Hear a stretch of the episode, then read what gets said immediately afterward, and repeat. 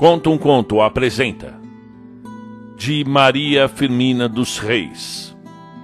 A Escrava. Narração: Marcelo Fávaro. Em um salão onde se achavam reunidas muitas pessoas distintas e bem colocadas na sociedade, e depois de vexar a conversação sobre diversos assuntos mais ou menos interessantes, recaiu sobre o elemento servil.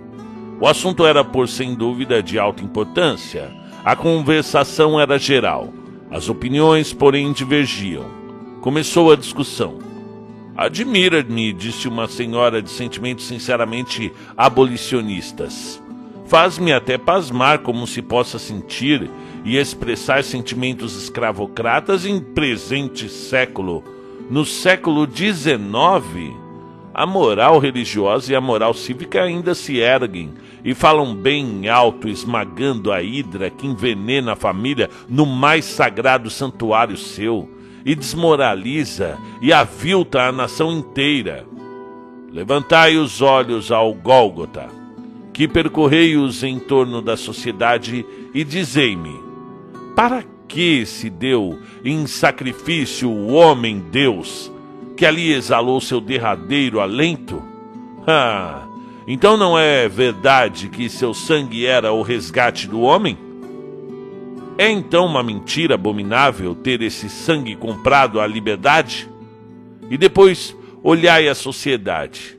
Não vedes o abutre que a corrói constantemente? Não sentes a desmoralização que a enerva? O cancro que destrói? Por qualquer modo que encaremos a escravidão, ela é e sempre será um grande mal. Dela a decadência do comércio, porque o comércio e a lavoura caminham de mãos dadas, e o escravo não pode fazer florescer a lavoura, porque o seu trabalho é forçado. Ele não tem futuro, o seu trabalho não é indenizado. Ainda dela nos vem o opróbrio a vergonha, porque a fronte altiva e desassombrada não podemos encarar as nações livres. Por isso que o estigma da escravidão, pelo cruzamento das raças, estampa-se na fronte de todos nós. Embalde procurará um dentre nós convencer ao estrangeiro que em suas veias não gira uma só gota do sangue escravo. E depois o caráter que nos imprime e nos envergonha. O escravo é olhado por todos como vítima, e o é. O senhor, que papel representa na opinião social? O senhor é um verdugo, e esta qualificação é hedionda. Eu vou narrar-vos, se me quiserdes prestar atenção, um fato que ultimamente se deu. Poderia citar-vos uma infinidade deles mas este basta para provar o que acabo de dizer sobre o algoz e a vítima. E ela começou. Era uma tarde de agosto, bela como um ideal de mulher, poética como um suspiro de virgem, melancólica e suave como sons longínquos de um alaúde misterioso. Eu cismava embevecida na beleza natural das alterosas palmeiras que se curvaram gemebundas ao sopro do vento que gemia na costa. E o sol, dardejando seus raios multicores, pendia para o ocaso em rápida carreira. Eu não sei que sensações desconhecidas me agitavam, eu não sei, mas eh, sentia-me com disposições para o pranto. E de repente uns gritos lastimosos, Uns soluços angustiados feriram-me os ouvidos. E uma mulher correndo, em pleno completo desalinho, passou diante de mim e, como uma sombra, desapareceu. Seguia com a vista.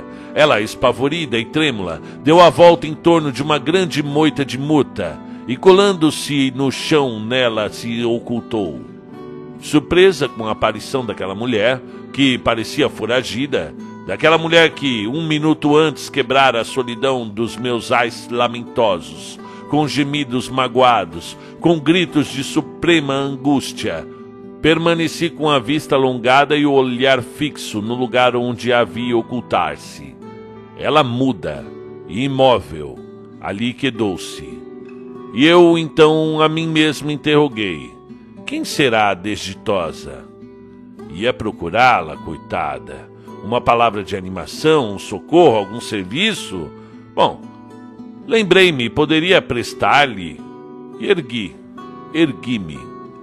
Mas no momento mesmo em que este pensamento, que acode a todo homem com idênticas circunstâncias, se me despertava, um homem apareceu no extremo oposto do caminho e ele era da cor parda, de estatura elevada, largas espáduas, cabelos negros e anelados. A fisionomia sinistra era desse homem, que brandia brutalmente na mão direita um azorrague repugnante, e da esquerda deixava pender uma delgada corda de linho. Inferno! Maldição! bradava ele com a voz rouca. Onde estará ela? e perscrutava com a vista por entre os arvoredos desiguais que descilavam à margem da estrada. Tu me pagarás, resmungava ele, e aproximando-se de mim. Não viu, minha senhora? interrogou com um acento, cuja dureza procurava reprimir. Não viu por aqui uma negra passar, que me fugiu das mãos ainda há pouco? Ou uma negra que se finge doida? Tenho as calças rotas de correr atrás dela por essas brenhas. Eu já não tenho mais fôlego. Aquele homem de aspecto feroz era algo. era o algoz daquela pobre vítima. Isso eu compreendi com muito horror. E de pronto tive um expediente. Via, tornei-lhe com a naturalidade que o, o caso exigia. Via, e ela também me viu. Corri em direção a este lugar mas parecendo intimidar-se com a minha presença, tomou a direção oposta, volvendo-se repentinamente sobre os seus passos. Por fim, a vi desaparecer, internando-se na espessura muito além da senda que ali se abre. E dizendo isso, indiquei-lhe com um acento, um aceno, a senda que ficava a mais de cem passos de distância, aquém do morro em que me achava. Minhas palavras inexatas o ardil de que me servi visaram a fazê-lo retroceder. Logrei o meu intento. Franziu o sobrolho, e sua fisionomia traiu a cólera que o assaltou. Mordeu os beiços e rugiu. Maldita negra! Esbaforido, consumido a meter-se por esses caminhos, pelos matos em procura dessa preguiçosa. Ora, hei de encontrar-te mas deixe estar, eu te juro, será esta a derradeira vez que me incomodas. No tronco, no tronco e de lá foge. Então perguntei-lhe, aparentando o mais profundo indiferentismo pela sorte da desgraçada. Ela foge sempre? Sempre, minha senhora. Ao menor descuido ela foge. Ela e quer fazer acreditar que é doida Doida! exclamei involuntariamente e com um acento que traía os meus sentimentos. Mas o homem do azorrague pareceu não reparar nisso e continuou: Doida! Doida fingida! Caro te há de custar. Acreditei-o o senhor daquela mísera, mas empenhada em vê-lo desaparecer daquele lugar, e disse-lhe: Bom, a noite se avizinha, e se a deixa ir mais longe, difícil lhe será encontrá-la. É, tem razão, minha senhora. Eu pato imediatamente. E cumprimentando-me rudemente, retrocedeu, correndo a mesma estrada que lhe tinha maliciosamente indicado. Exalei um suspiro de alívio ao vê-lo desaparecer na dobra do caminho. O sol de todo sumia-se na orla cinzenta do horizonte. O vento paralisado não agitava as franças dos anosos arvoredos. Só o mar gemia ao longe da costa semelhando o arquejar monótono de um agonizante. Ergui ao céu um voto de gratidão e lembrei-me que era tempo de procurar a minha desditosa protegida. Ergui-me côncia de que ninguém me observava e acercava-me já da moita de murta quando um homem rompendo a espessura apareceu ofegante, trêmulo e desairado. Confesso que semelhante aparição causou-me um terror imenso. Lembrei-me dos criados, que eu tinha convocado a essa hora naquele lugar e que ainda não chegavam. Tive medo. Parei instantaneamente e fixei-o. Apesar do terror que me havia inspirado, fixei-o resolutamente. De repente, serenou o meu temor. Olhei-o e do medo passei à consideração, ao interesse. Era quase uma ofensa ao pudor fixar a vista sobre aquele infeliz, cujo corpo seminu mostrava-se coberto de recentes, recentes cicatrizes. Entretanto, sua fisionomia era franca e agradável.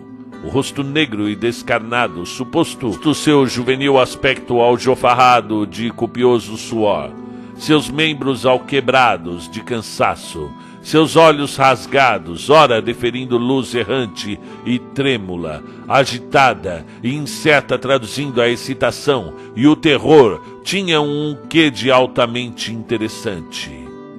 E no fundo do coração daquele pobre rapaz devia haver rasgos de amor e generosidade. Cruzamos ele e eu as vistas, e ambos recuamos espavoridos. Eu, pelo aspecto comovente e triste daquele infeliz, tão deserdado da sorte. Ele, por que seria? Isto teve a duração de um segundo apenas. Recobrei ânimo em presença de tanta miséria e tanta humilhação, e este ânimo procurei de pronto transmitir-lhe.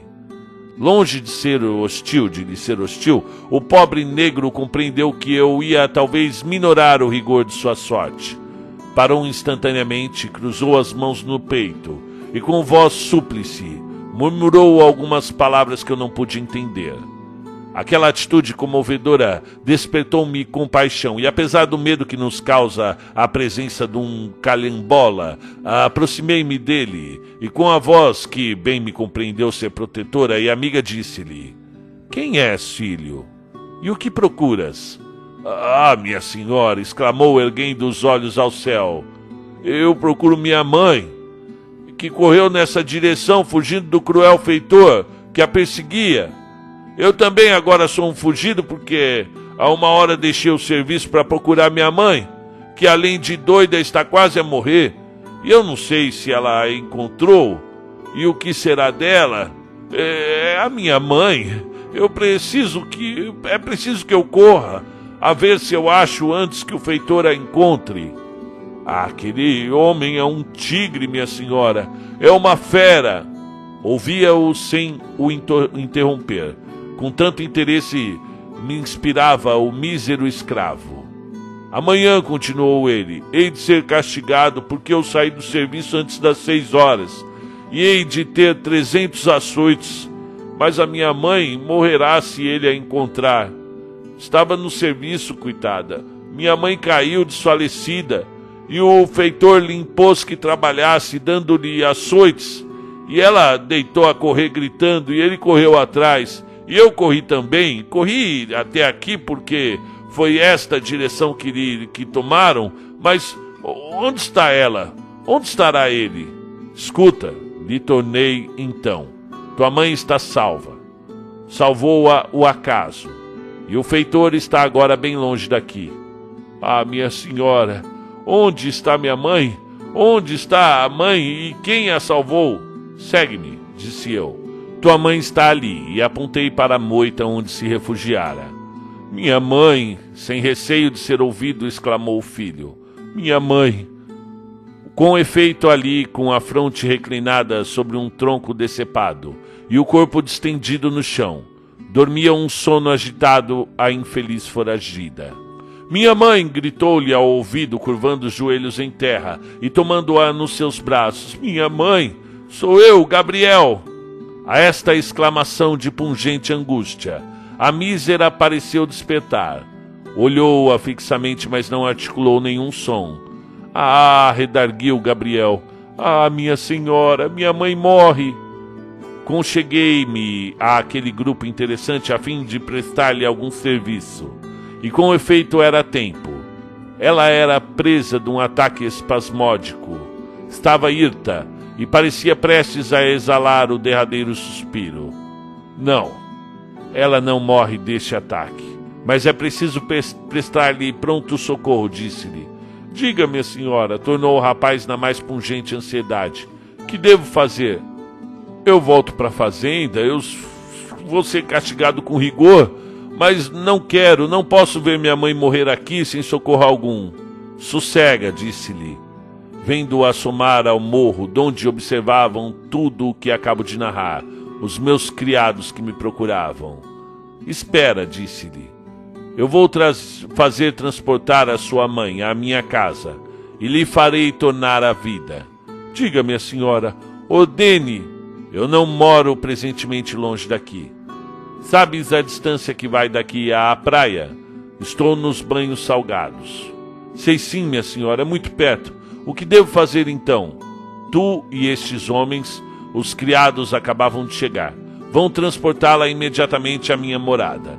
E lá procurarei reanimá-la. Oh, minha senhora, que bondade! Foi só o que disse. O ato contínuo tomou nos braços a pobre mãe. A pobre mãe, ainda entregue ao seu dorido paroxismo, e disse: Minha senhora, eu só levaria minha mãe ao fim do mundo. Senti-me tocada com a veneração em presença daquele amor filial tão singelamente manifestado. Bom, sigamos então, tornei eu. Gabriel caminhava tão apressadamente que eu mal podia acompanhá-lo. E em menos de 15 minutos transpunhamos o umbral da casinha, que há dois dias apenas eu habitava. Eu bem conhecia a gravidade do meu ato.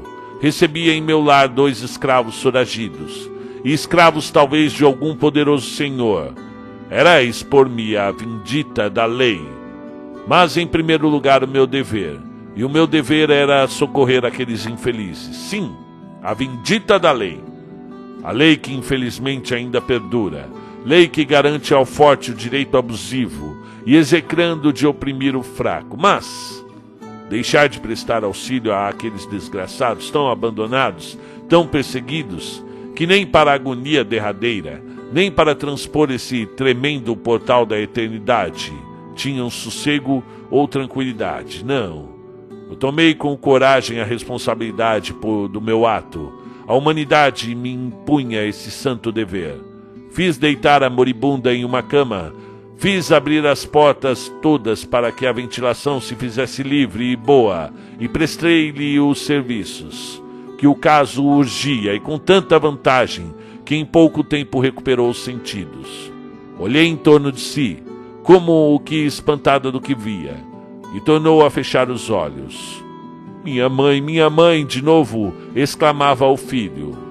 E ao som daquela voz chorosa e de tão grata, ela ergueu a cabeça, distendeu os braços e com uma voz débil murmurou: Carlos, Urbano. Não, minha mãe, sou Gabriel. Gabriel, tornou ela, com a voz estridente. É noite. E eles para onde foram? E de quem fala ela? interroguei Gabriel, que limpava as lágrimas cobertas da cama de sua mãe. É doida, minha senhora. Fala de meus irmãos Carlos e Urbano. É, são crianças de oito anos que meu senhor vendeu lá para o Rio de Janeiro. Desde esse dia ela enlouqueceu. Nossa, que horror! exclamei com indignação e dor. Pobre mãe! E só lhe resto eu, continuou soluçando. Só eu, só eu. Entretanto, a enferma pouco a pouco recobrava as forças, a vida e a razão. Fenômenos da morte, por assim dizer. É luta imponente, embora da natureza com o extermínio. Gabriel, Gabriel, és tu? É noite. Eu morro. E o serviço? E o feitor? Estás em segurança, pobre mulher, disse-lhe. Tu e teu filho estão sob minha proteção. Descansa. Aqui ninguém lhes tocará um dedo. Como não devem ignorar, eu já havia constituído então membro da Sociedade Abolicionista da nossa província e a do Rio de Janeiro. Expedi de pronto um próprio à capital. E então ela fixou-me, e em seus olhos brilhou a lucidez, esperança e gratidão. Sorriu e murmurou: Ainda há nesse mundo quem se compadeça de um escravo? Há muita alma compassiva, retorqui-lhe que se condói do sofrimento de seu irmão. E naquela hora quase suprema, a infeliz exclamou com a voz distinta: Não sabe, minha senhora, eu morro sem ver mais meus filhos. Meu senhor os vendeu, eram tão pequenos, eram gêmeos, o Carlos e o Urbano. Eu tenho a vista tão fraca. É a morte que chega. Não tenho pena de morrer. Eu tenho pena de deixar meus filhos, meus pobres filhos, aqueles que me arrancaram desses braços, este que também é escravo. E os soluços da mãe confundiram-se por muito tempo com os soluços do filho. Era uma cena tocante e lastimosa, que despedaçava o coração. Ah, maldição sobre a opressão! Maldição sobre a escravocrata! Cheguei-lhe aos lábios o calmante que ia sustendo e ordenei Gabriel que fosse tomar algum alimento. Era preciso separá-los. Quem é vós, Missê, minha senhora, que é tão boa para mim e para o meu filho? Nunca encontrei em vida um branco que se compadecesse de mim. Creio que Deus me perdoa pelos meus pecados e que já começo a ver meus anjos. E quem é esse senhor tão mau, esse senhor que te trata? Ah, minha senhora, não conhece o senhor Tavares do Cajuí? Não, tornei-lhe com convicção. Estou aqui há apenas dois dias, tudo me é estranho. Não o conheço. É bom que colha algumas informações dele. Gabriel mais dará. Gabriel, disse ela, não, eu mesmo, eu posso falar. E começou. Minha mãe era africana e o meu pai era da raça índia, mas de cor fusca. Era livre e minha mãe era escrava. Eram casados e desse matrimônio nasci eu, para minorar os castigos que esse homem cruel infligia diariamente à minha pobre mãe meu pai quase consumia seus dias, ajudando-a nas suas desmedidas tarefas. Mas ainda assim, redobrando o trabalho, conseguiu um fundo de reserva em meu benefício. Um dia apresentou ao meu senhor a quantia realizada, dizendo que era para o meu resgate. Meu senhor recebeu a moeda sorrindo-se. Tinha eu cinco anos e disse: A primeira vez que for à cidade, trago a carta dela. Vai descansado. Custou a ir à cidade. E quando foi, demorou-se algumas semanas. E quando chegou, entregou ao meu pai uma folha de papel escrita dizendo-lhe: Toma e guarda com cuidado. É a carta de liberdade de Joana. Meu pai não sabia ler e, agradecido, beijou as mãos daquela fera. Abraçou-me, chorou de alegria e guardou a suposta carta de liberdade. E então, furtivamente, eu comecei a aprender a ler com um escravo mulato e a viver com alguma liberdade. Isso durou dois anos. E meu pai morreu de repente. E no dia imediato, meu senhor disse à minha mãe: Joana, que vá para o serviço. Já tem sete anos e eu não admito escrava vadia. A minha mãe, surpresa e confundida, cumpriu a ordem sem articular uma palavra. Nunca a meu pai passou pela ideia que aquela suposta carta de liberdade era uma fraude. Nunca deu a ler a ninguém. Mas a minha mãe, à vista do rigor de semelhante ordem, tomou o papel e deu-o a ler àquele que me dava as lições. Ah, eram umas quatro palavras sem nexo, sem assinatura, sem data. Eu também a li, quando caiu das mãos do mulato.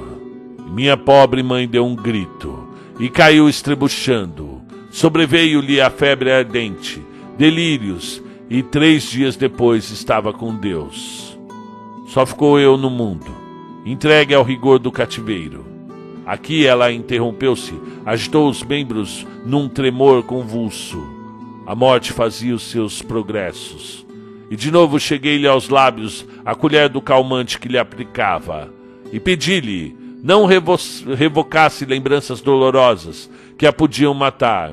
Ah, minha senhora, começou de novo mais reanimada. Apadrinhe o Gabriel, meu filho, ou o esconda no fundo da terra.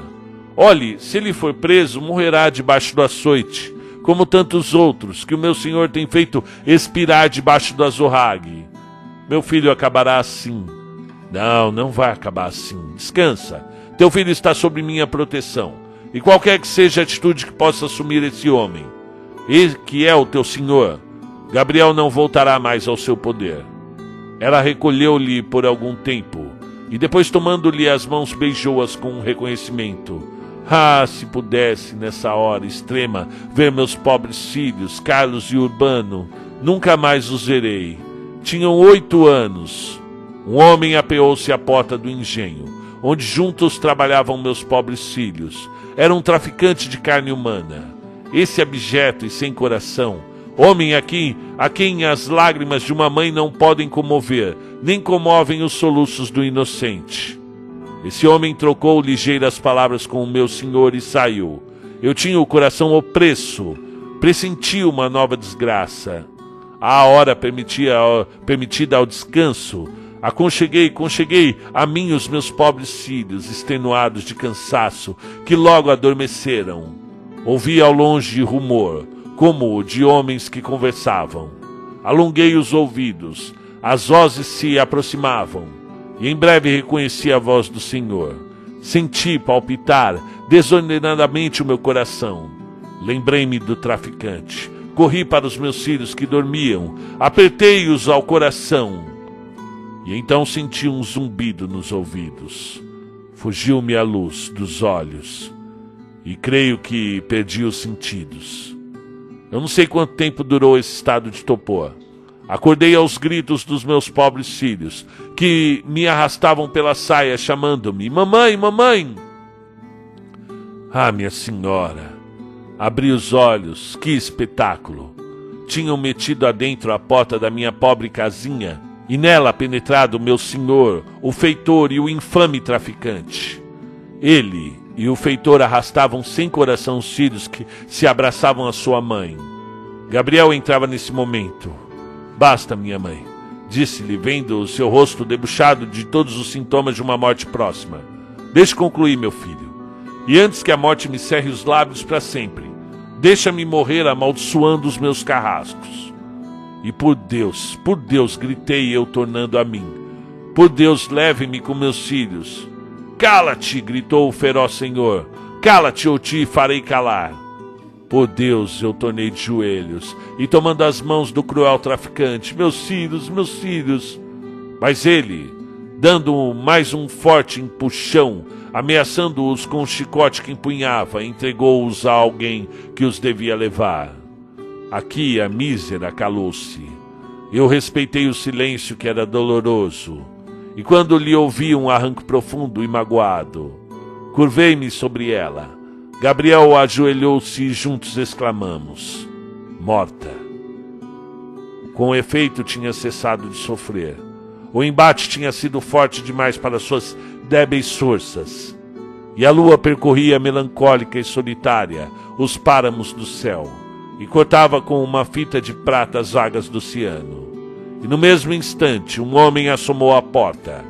Era o homem do Azorrague, que eles intitulavam do feitor.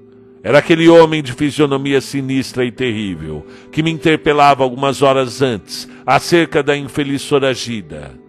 E esse homem aparecia agora mais hediondo ainda, seguido de dois negros que, como ele, pararam à porta.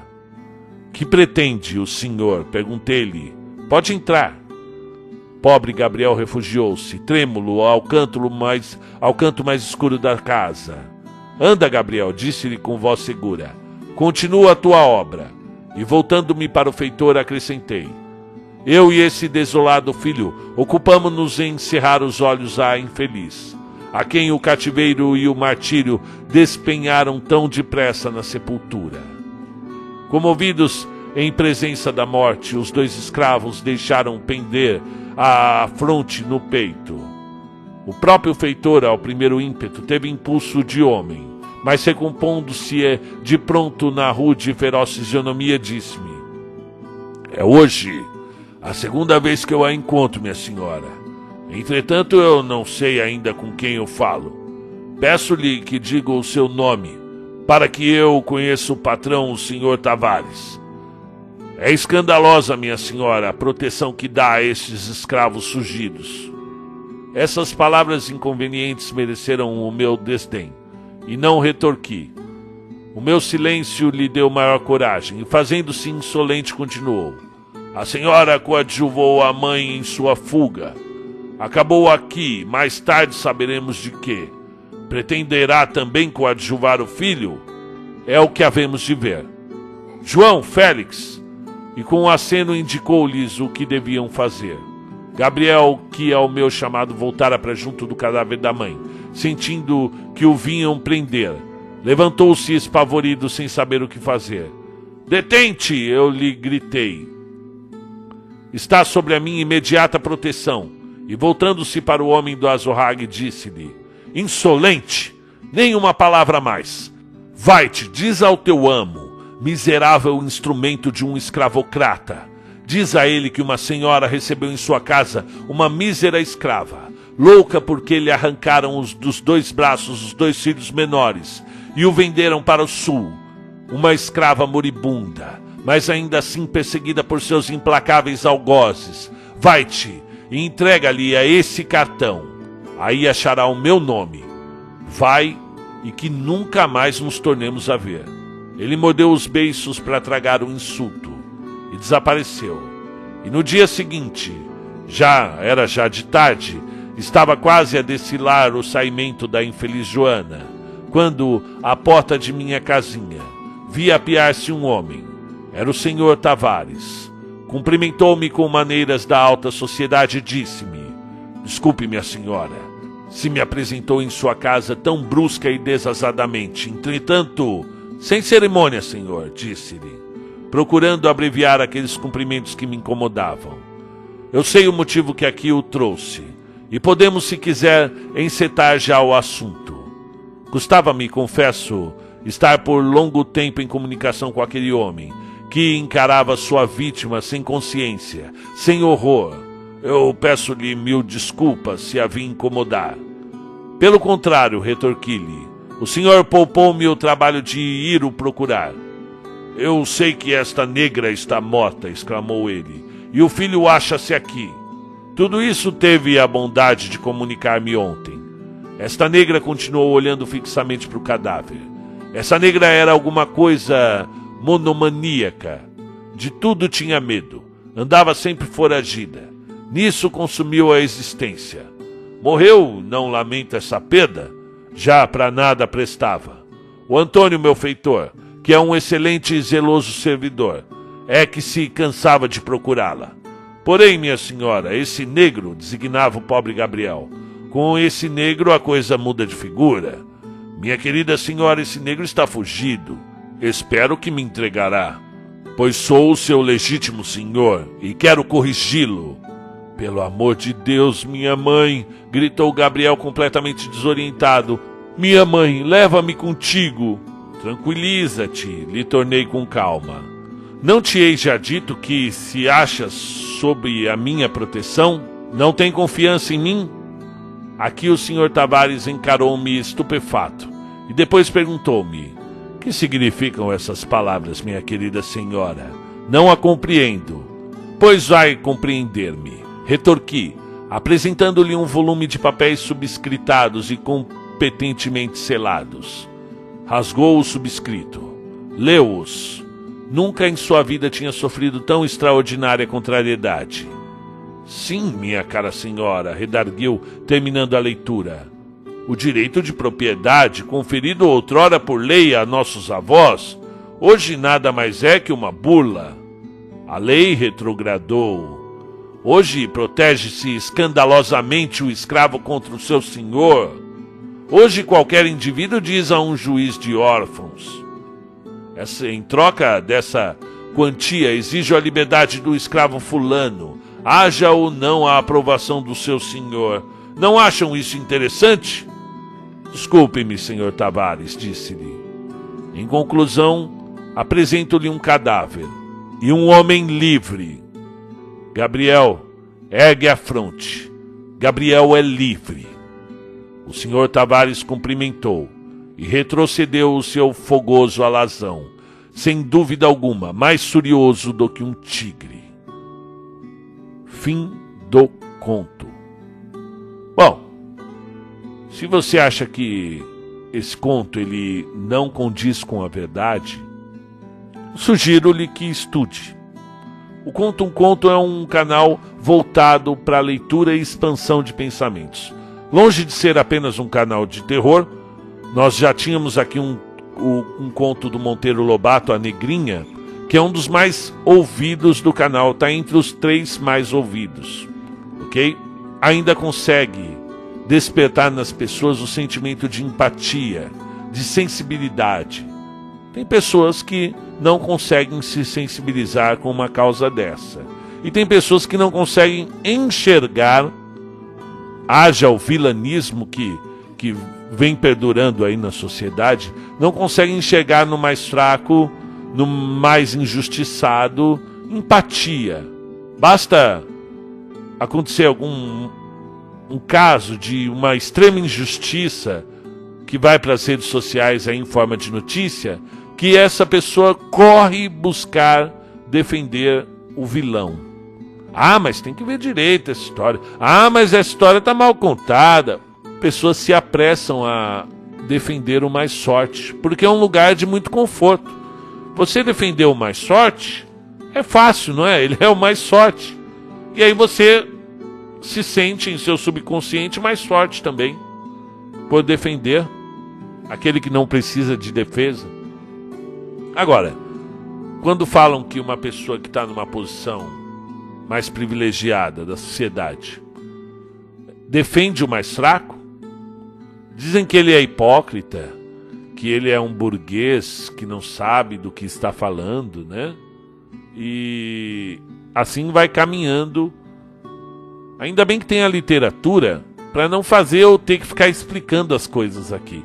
O próprio texto literário, ele te coloca em contato com a sua própria consciência e alarga o seu, a, a, o seu pensamento, a sua visão de mundo, te dá a oportunidade de se colocar no lugar do outro, te dá a possibilidade de estar no lugar do outro.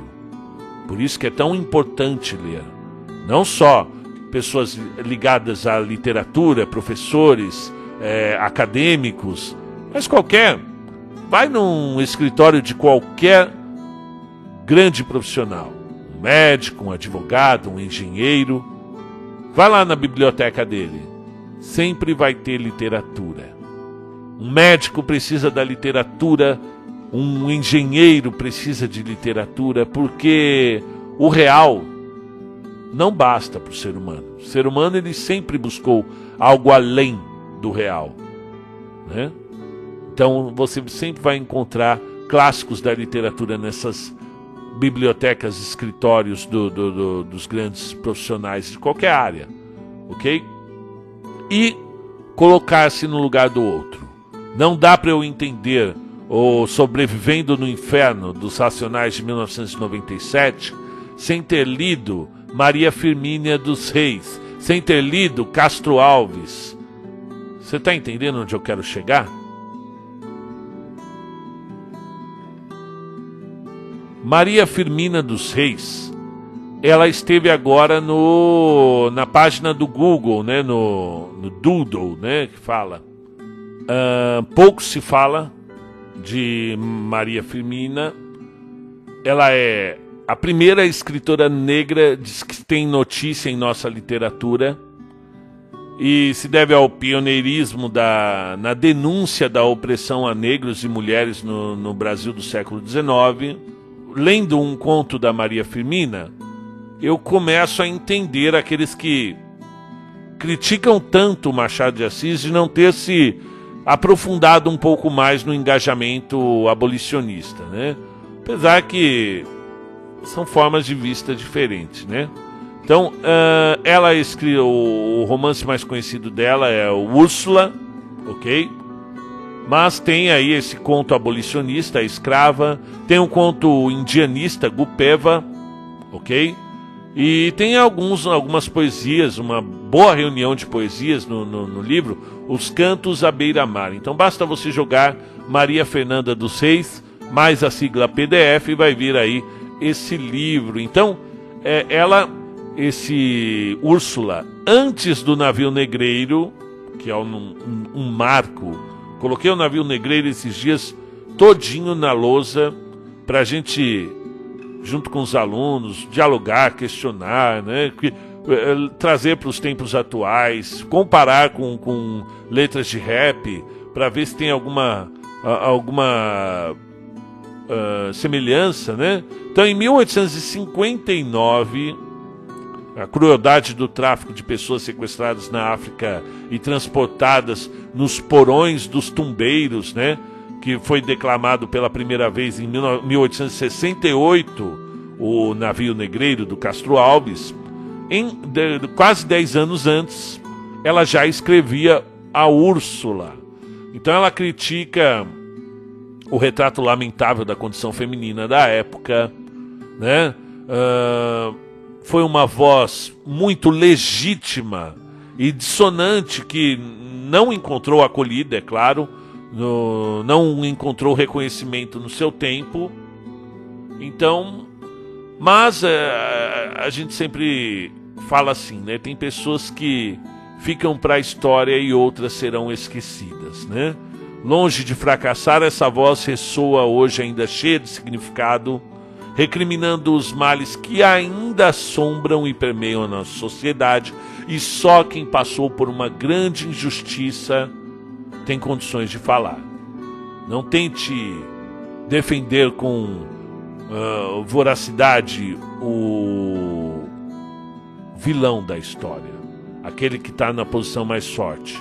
Tente, aos poucos, se compadecer daquela pessoa que sofreu um mal então fica aqui a homenagem do canal Conto um Conto a essa escritora maranhense que teve uma grande pluralidade de produções, uma diversidade de obra muito grande e que merece todo o respeito de todos nós.